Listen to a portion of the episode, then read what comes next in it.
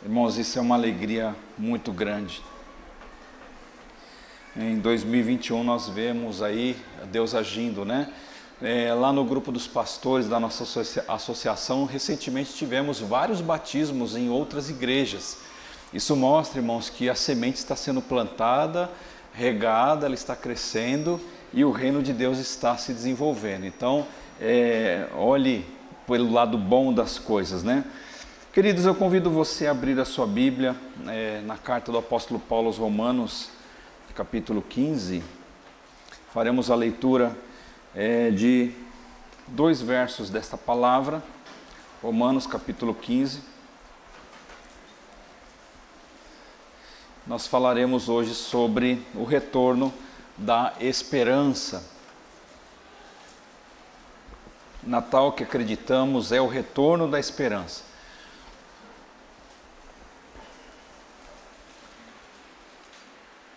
Todos acharam? Amém? Muito bem.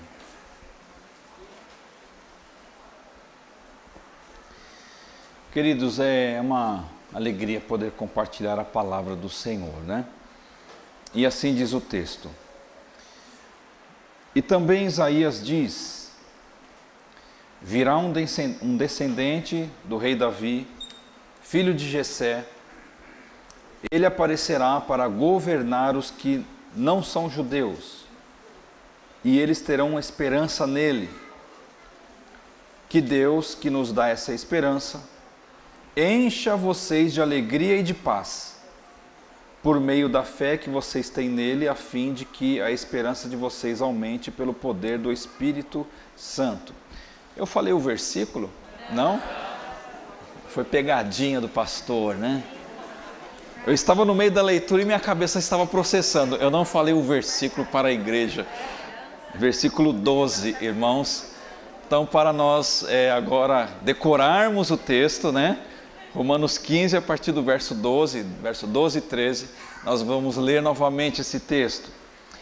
Aliás, fazendo um parênteses, né, Paulo está fazendo uma referência a uma profecia de Isaías capítulo 11, versículo 1. Se você depois tiver curiosidade de voltar lá para o livro de Isaías, um livro que foi escrito há 700 anos antes de Jesus, Paulo então ele se reporta a essa profecia citando esse texto.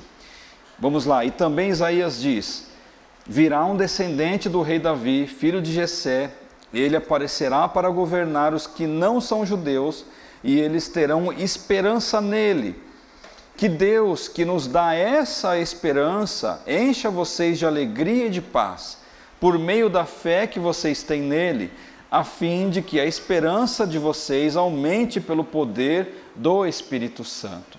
Amém. Vamos orar. Deus amado, Deus querido, obrigado, Senhor, por esta noite de festa, de, de alegria, que estamos aqui nesta casa de oração. Pai amado, fale conosco, ó Deus, através dessa reflexão e que tudo se é, resulte, Senhor, na exaltação e glorificação do nome de Jesus. Acalme o nosso coração, encha-nos, ó Deus, de fé e de esperança. E é isso que te pedimos, ó Deus, em nome de Jesus. Amém. É, irmãos, esperança é um valor que todos nós esperamos e desejamos, né? Uma vida sem, sem esperança é uma vida é, murcha, ela se entristece quando é, minimamente você não consegue olhar para um futuro e, e ter paz em relação ao futuro que te espera. Por mais que esse futuro ele seja incerto, né? E nós sabemos que se há algo que nós não controlamos é o futuro, né? Nós só, só temos a certeza do que está acontecendo neste exato momento. Nem mesmo daqui a cinco minutos nós temos é, controle sobre isso. No entanto, irmãos, em Cristo Jesus nós nos habilitamos a buscar assim uma paz em relação ao futuro.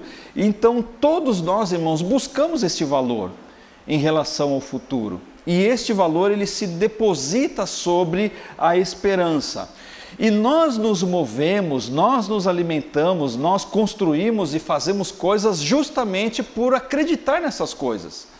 Nós eh, empreendemos uma questão aí de trabalho porque nós acreditamos que aquele trabalho resultará em um determinado ponto que seja bom para nós, para alguém, para uma sociedade, enfim para qualquer que seja a pessoa. É, estamos na igreja pregando o Evangelho, semeando a palavra de Deus, orando, confiando nele, porque nós cremos que um dia, talvez, a resposta de Deus ela venha de uma maneira que possa preencher alguma expectativa. Então, irmãos, a esperança nos move para a frente.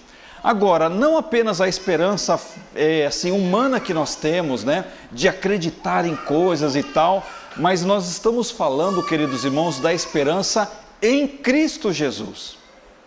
É essa esperança que nos interessa. É essa esperança, irmãos, que é, nos liberta daquela angústia de criar uma expectativa demasiadamente aos nossos olhos e de repente nós nos frustrarmos porque essa expectativa, por alguma razão, ela não vem acontecer. Quando nós olhamos para Cristo, irmãos, Ele nos dá essa paz em relação à esperança.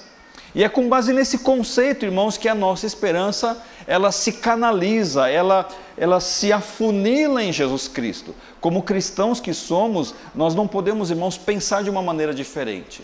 Se nós nos movermos, se nós trabalharmos, se nós exercermos qualquer que seja a nossa atividade aqui na terra, sem esta qualificação da esperança em Cristo Jesus, ainda que possamos fazer todas essas coisas, irmãos, mas como cristãos que somos, nós nos experimentamos no Senhor a partir do momento desta comunicação em que Cristo nos ensina a verdadeira esperança. Então, o verdadeiro sentido da esperança, é, nós afirmamos, irmãos, de que ela se encontra no nascimento de Jesus no nosso coração. Nós celebramos no mês de dezembro o Natal, nós celebramos assim, dia 25, simbolicamente, porque sabemos, irmãos, e reconhecemos que Jesus não nasceu no dia 25 de dezembro, né? Há uma outra data que é uma data incerta, né? mas foi instituído isso como uma, uma data que se celebra o nascimento de Jesus. Mas, independente dessa questão se é ou não é o dia certo, simbolicamente para a gente, nós aceitamos esta data como uma data de nascimento. Então, mas a data ela não pode ser apenas celebrada no dia 25 ou do dia 24 para o dia 25 Irmãos, como crentes que somos, todos os dias precisamos considerar esta realidade. Não é? Nós temos um, uma, um, uma frase aqui muito interessante que eu encontrei, queridos, de um médico alemão, um pastor e teólogo. Ele fala o seguinte: olha, a tragédia da vida é o que morre dentro do homem enquanto ele vive. Né, a gente tem um conceito muito, talvez, vago e abstrato da morte, em certo sentido.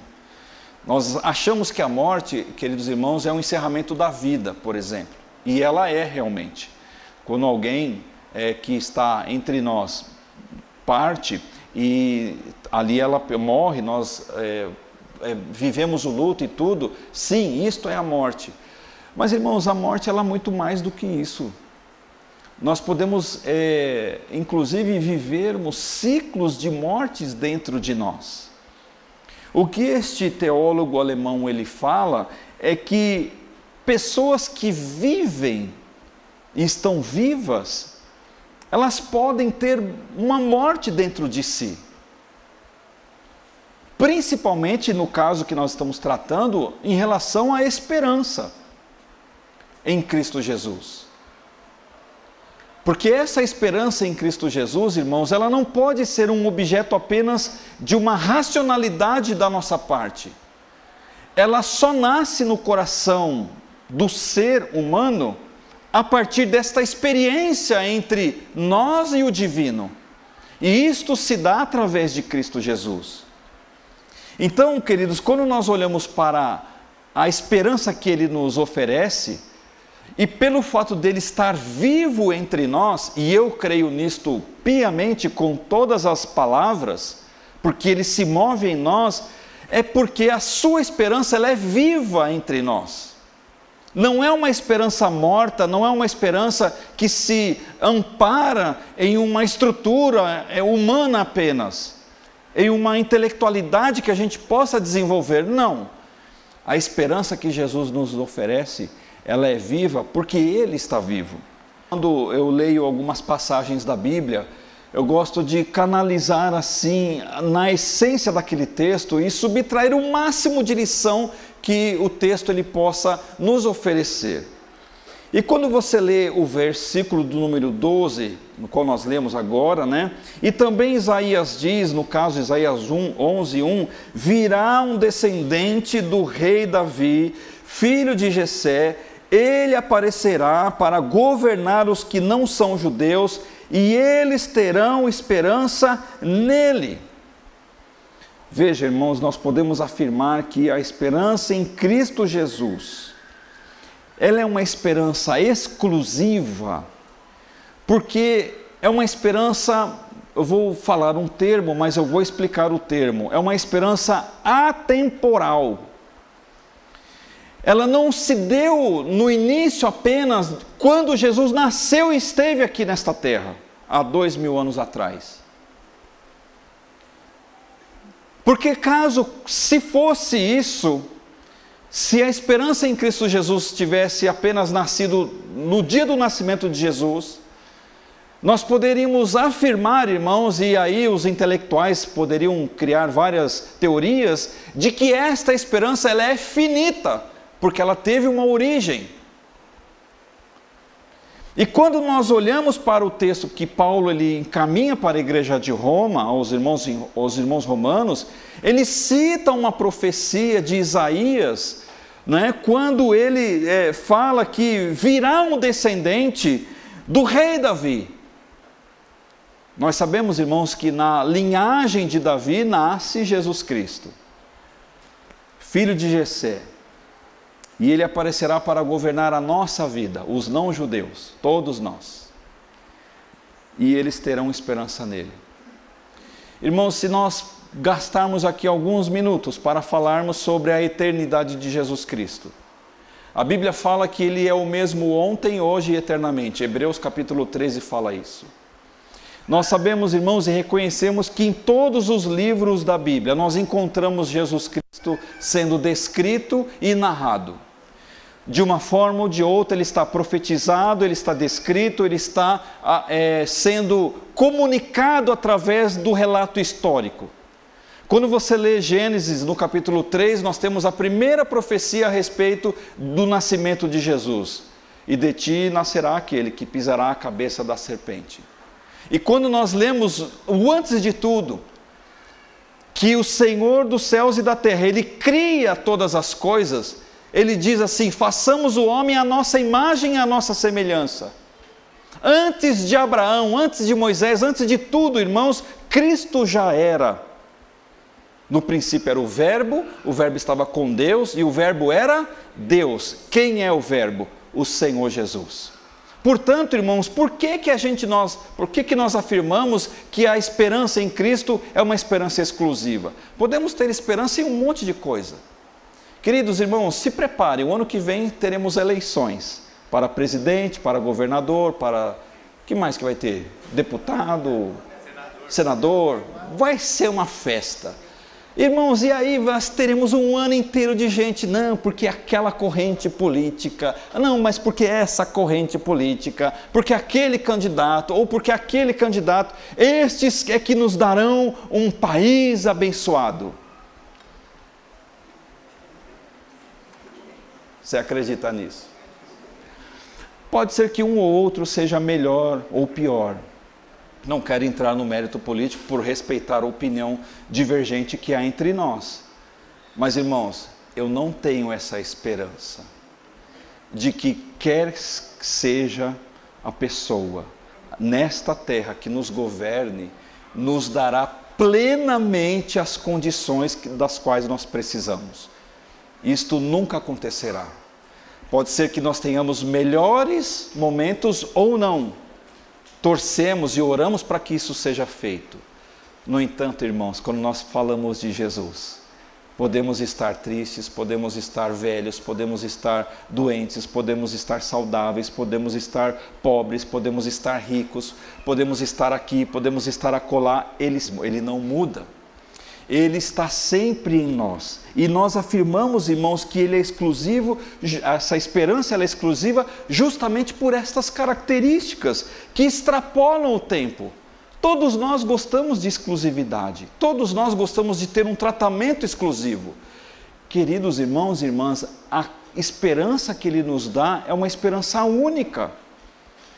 Nós podemos olhar, irmãos, para qualquer sistema religioso e falamos, e repito, até mesmo é, é, mais ou menos em relação à política, respeitosamente nos dirigimos a todas as demais formas de crenças que existem por aí.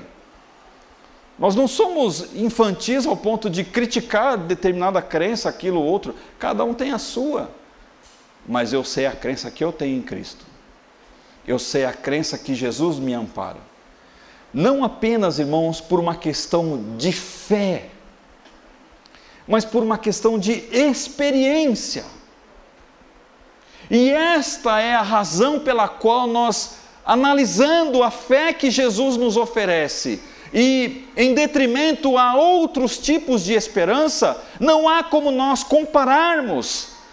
Porque quando nós experimentamos a fé em Cristo, irmãos, este nascimento de Jesus no nosso coração, todas as coisas mudam, os nossos olhos são abertos, e esta talvez seja uma experiência comum a todos nós, quando nós nascemos em Cristo, quando nós entregamos o nosso coração a Jesus, é comum você ouvir das pessoas dizendo assim: Olha, eu não enxergava as coisas, eu não entendia as coisas, no entanto, naquele dia em que o meu coração foi entregue para Jesus, eu não sei o que aconteceu, mas ah, vislumbrei uma nova possibilidade de vida.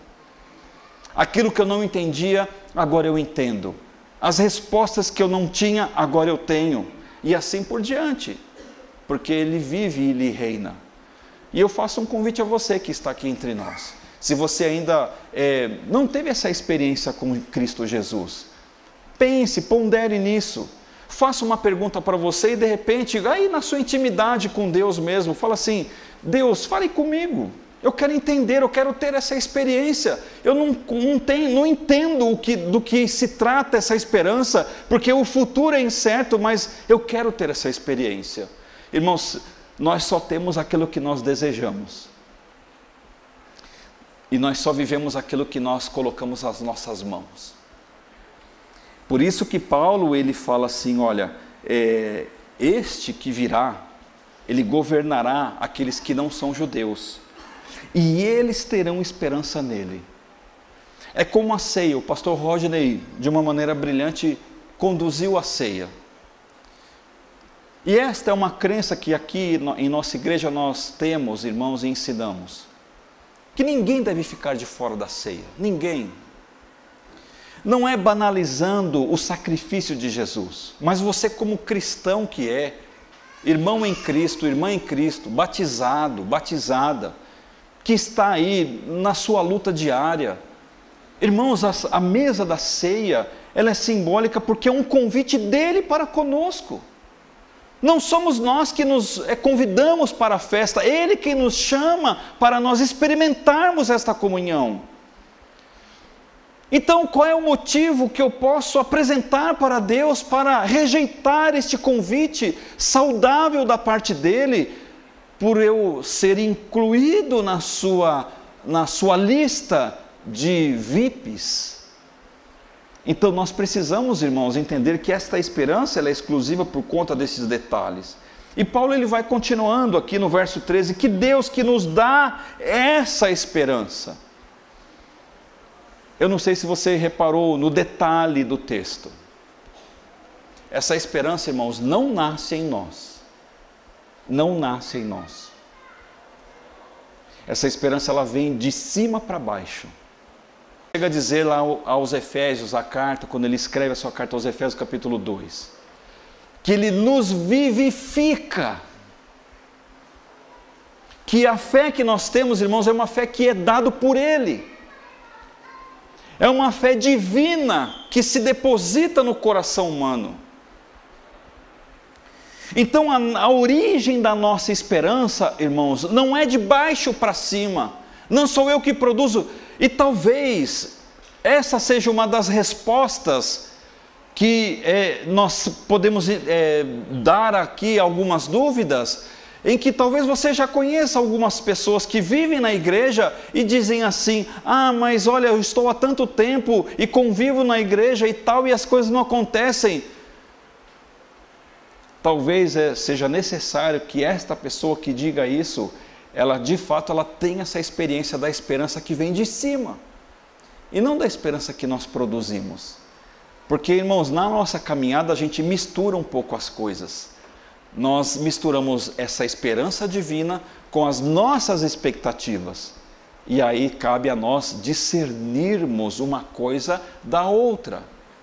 E por que que a nossa esperança ela é é, é assim, nós, nós, afirmamos que no nascimento de Jesus essa esperança ela, ela retorna para nós, porque ela é verdadeira.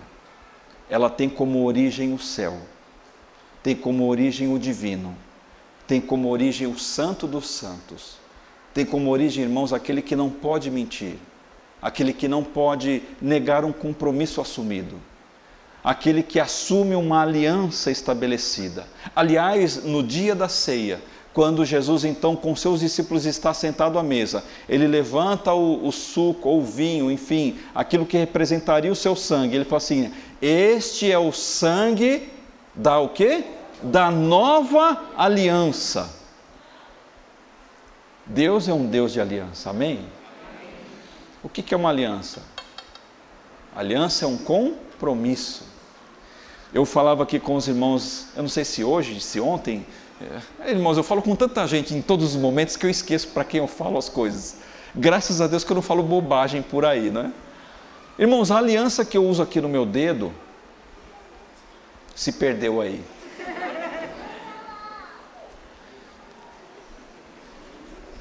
Apenas um detalhe técnico, irmãos. Né? Mas voltando aqui ao raciocínio, queridos. A aliança que eu uso no meu dedo, né, na minha mão esquerda, no dedo anelar da mão esquerda, é um compromisso que eu tenho com a minha esposa. E isso me faz, irmãos, dar exclusividade a ela em tudo quando nós, como casal, é, assumimos esse compromisso, tudo se tornou secundário. Eu sou a prioridade dela e ela é a minha prioridade. Irmãos, Deus ele fez uma aliança. Se nós que somos humanos fazemos essas alianças, porque isso é saudável para nós, porque nós acreditamos, irmãos, que quando nós nos deitamos na mesma cama, estamos com uma pessoa que nos ama, que cuida de nós, que ora por nós, que nos abençoa, que trabalha para cuidar e fazer com que nós cresçamos juntos como família. Nós temos esta aspiração, irmãos, por compromisso. Compromisso, irmãos, é algo que enobrece a nossa vida e a nossa passagem pela terra. Pessoas que são descompromissadas são pessoas que não se qualificam para coisas grandes. Porque a credibilidade, irmãos, justamente uma das coisas que dá credibilidade a uma pessoa é se ela é, assume os seus compromissos e cumpre os seus compromissos. E quando nós olhamos para a Bíblia Sagrada, o que, que nós encontramos aqui no texto?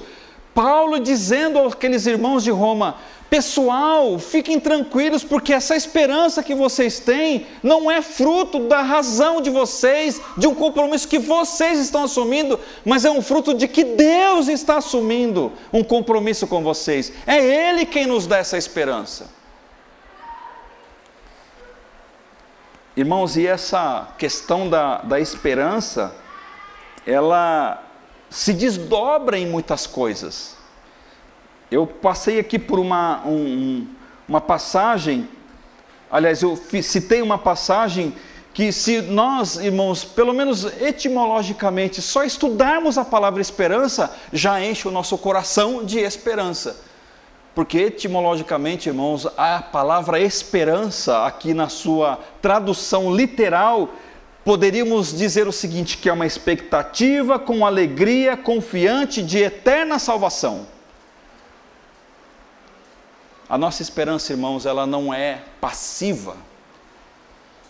Quando nós sentamos num sofá ou nos, nos recolhemos numa cama, em um leito e apenas aguardamos as coisas. A esperança em Cristo nos move. E Paulo ele está dizendo justamente isso neste texto. Que Deus que nos dá essa esperança, ele afirma: encha vocês de alegria e de paz. O que, que é alegria? Satisfação. Irmãos, ver o pastor Elson, cadê o pastor Elson? Está ali. Ver o pastor Elson batizar a sua prima e a sua filha, irmãos, enche o nosso coração de alegria uns, pelos laços de família. Ver os, o, o, Guilherme, a Thaís, a, a Ana, o Denis, que foi aplaudido inclusive, né? Serem batizados, irmãos, enche o nosso coração de alegria. Pelo fato de nós olharmos as vidas e o que é que Jesus fez no coração desses irmãos e os moveram a serem obedientes a esta ordenança. Sabe por quê, irmãos? Porque essa esperança é de verdade. Não é, uma, não é um conto de fadas. Não é uma brincadeira que Deus faz conosco. Irmãos, o, o diabo ele tripudia e ele brinca com todos nós. Joga de lá para cá, de cá para lá. Mas, irmãos, Deus não faz isso. Ele não brinca com a nossa vida porque ele está dizendo, Deus nos dá essa esperança. Então, ele, além de nos dar essa esperança, essa esperança ela se desdobra em alegria, em satisfação. E nós caminharmos, irmãos, sorrindo, apesar de. E mais ainda, irmãos, o que, que ele fala? Que ele nos dá a paz. Ora, paz é algo que. Qual é o preço da paz? Eu pergunto a você. Qual é o valor? Falamos no domingo passado, ou quarta-feira, é também é outra coisa que eu não. Minha memória está meio bagunçada, irmãos. Mas eu falei de preço e de valor um dia desses. Qual é o valor da paz? Não tem. Nós não conseguimos dimensionar quanto que vale isso. E ele fala, irmãos, justamente nisso. em que sentido? Em nós, irmãos, quando a esperança em Cristo acontece, há um descanso interior. Há um descanso interior. E por fim, queridos, eu quero afirmar, no finalzinho do versículo 13, Paulo está dizendo o seguinte: a fim de que a esperança de vocês aumente pelo poder do Espírito Santo. É, você já comeu uma comida estragada? Acho que a maioria de nós teve essa amarga experiência. Não porque nós quisermos fazer isso, não porque a gente teve a intenção de fazer isso, mas porque houve um acidente ali, não percebemos a data de validade do queijo, do presunto, da carne. Esses dias nós compramos um pedaço de carne num supermercado grande, irmãos, e a Cris foi preparar essa carne lá na frigideira. Na hora que ela colocou no fogo, eita, o negócio está ruim. Tanto é que o, o, a, o, comércio foi lá e trocou lá a, o, o produto. Irmãos, nós estamos acostumados a lidar com coisas que são finitas, que são perecíveis. Nós sabemos que tudo tem uma validade. Nós temos uma validade, né? A gente tenta prorrogar essa validade, né? A gente troca a nossa própria etiqueta, né? As irmãs pintam o cabelinho lá, fica tudo cabelinho branco, é, os branquinhos menos o Rodney, né? É, tá tudo pretinho, loirinho e tal. Mas irmão, se nós ficarmos aqui três, quatro meses sem pintar cabelo, é tudo branquinho aqui, ó, tudo branquinho, tudo branquinho, né? Então a gente vai trocando a etiqueta da nossa própria vida a gente põe, as irmãs no caso, né? Põe uma maquiagem bonita, um batonzinho, vai tentando manter aí as coisas no devido lugar. Porque nós somos perecíveis, queridos. Essa é uma realidade, a gente brinca com isso, mas é um fato. Não temos como fugir disso. Negar a nossa, é, a nossa, a nossa, a nossa condição de perecíveis não muda a condição. Né? No entanto, irmãos, quando nós falamos de Deus e da esperança que Ele nos dá, ela não é perecível, amém? Ela não se acaba. Passa-se os tempos, passam-se as eras, passam-se os governos, os reis, passam-se os príncipes, todos morrem e Jesus continua soberano no trono da sua graça. Satanás ele grita, ele esperneia, ele esfaqueia, ele dá, como é que é, aqueles garfinhos, ele dá uma espetadinha aqui. Ele passa, queridos irmãos, ele tem um tempo definido, ele sabe disso, que um dia ele será lançado eternamente no lago de fogo e enxofre, e nós seremos transportados para a sua gloriosa casa. Aliás, Deus já fez a minha e a sua casa, ele mesmo disse isso. Eu vou, mas eu vou fazer o que lá no céu? Eu vou preparar uma casa, e se não fosse assim, eu não falaria isso para vocês. Mas eu vou voltar, e eu vou enviar o Consolador, o Paracletos. O Espírito Santo vai andar do lado de vocês, e vocês ficarão firmes comigo até que o dia chegue. E aí, irmãos, nós vamos lá para a nossa mansão celestial. Ah, irmãos, lá ninguém vai ter inveja de ninguém, ninguém vai falar, tudo não tem goteira, o sofá está sempre limpo, o quintal, as gramas estão sempre cortadas. Irmãos, é, o, é a glória, é para lá que eu quero ir. Não é? Então, nós temos, irmãos, essa palavra de Paulo aqui a fim de que essa esperança de vocês aumente pelo poder do Espírito Santo.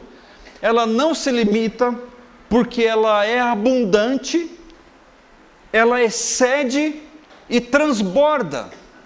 Ora, quando nós transbordamos, por que, que nós transbordamos? Porque tem muito. E a Bíblia está dizendo, irmãos, que essa esperança ela aumenta na vida daqueles que creem. Portanto, irmãos, a nossa esperança ela sempre, em tese, isso depende de cada um de nós aqui, à medida que nós caminhamos, irmãos, nós precisamos fazer com que essa esperança transborde através da nossa vida. E é assim que nós queremos encerrar esta pregação. Não se esqueça de que essa esperança em Cristo Jesus, ela é exclusiva. Ela é verdadeira e ela é eterna. Não tire essas palavras da sua cabeça. Deixe com que o Senhor Jesus conduza a sua vida, a sua casa e a sua família. Irmãos, vamos orar. Feche seus olhos. Coloque-se na presença de Deus. Nós, a partir desse momento, já estamos chegando ao final do culto. Mas nós vamos orar por estarmos aqui nesta casa de oração.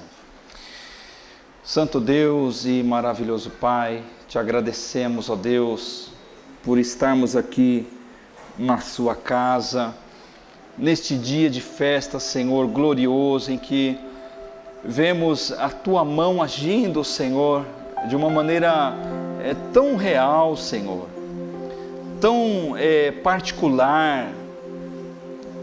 Que o teu Espírito Santo, Senhor, nos ajude a entender, ó Deus, o projeto do Senhor para a nossa vida quando Paulo escreve esta carta, Senhor, àquela igreja, há tantos anos atrás, ó Pai, falando da esperança que é, somente em Cristo Jesus nós encontramos. Ah, Deus eterno, como esta palavra consola o nosso coração, como esta palavra, Senhor, nos alinha, nos deixa, Senhor, pareados, ó Pai, com os valores do reino. Ó Deus eterno, mas em nome de Jesus, Há aqueles ainda que não vivem, ó Pai, esta experiência concreta, Pai, da esperança verdadeira que Jesus nos concede. Pai eterno, que o Teu Espírito Santo, ó Pai, neste exato momento, possa traduzir, completar esta palavra, para que nós não saiamos daqui, Senhor, vazios, e mais uma vez, ó Deus, perdermos um espaço de tempo vivendo expectativas frustrantes. Ensina-nos, ó Deus, a vivermos, ó Deus, essa esperança que abunda, que transborda, Senhor, em nossa vida. Essa esperança que vem do céu, que não é nossa, Senhor, não é a nossa propriedade. Nós somos apenas, ó Pai, fiel depositário dessa esperança. E nós glorificamos e exaltamos o Teu nome porque o Senhor nos escolheu para isto porque podemos enxergar a vida, Senhor, com os olhos da fé. Abençoe esta igreja, aqueles que se é, que estão entre nós, ó Deus, que são os nossos amigos. Ore por você, meu querido irmão, minha querida irmã, você que visita esta igreja. Faça um convite para Jesus entrar no seu coração. Diga aí na intimidade da sua alma: Senhor Jesus, entre na minha vida, faça morada em mim, me encha de esperança, salve a minha alma eu quero ter a minha casa celestial na Sua glória, Senhor. Prepara a minha morada celestial. Mas salve, Senhor, me ajude. Diga isso para Ele. Peça a Ele se você tem dúvidas. Eu digo a você, Deus tem um prazer enorme em responder perguntas inteligentes.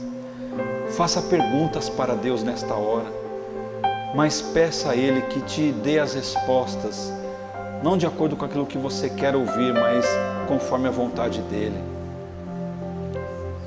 Ele certamente te colocará em um caminho plano, em um caminho reto, te mostrará e te revelará a vontade dEle.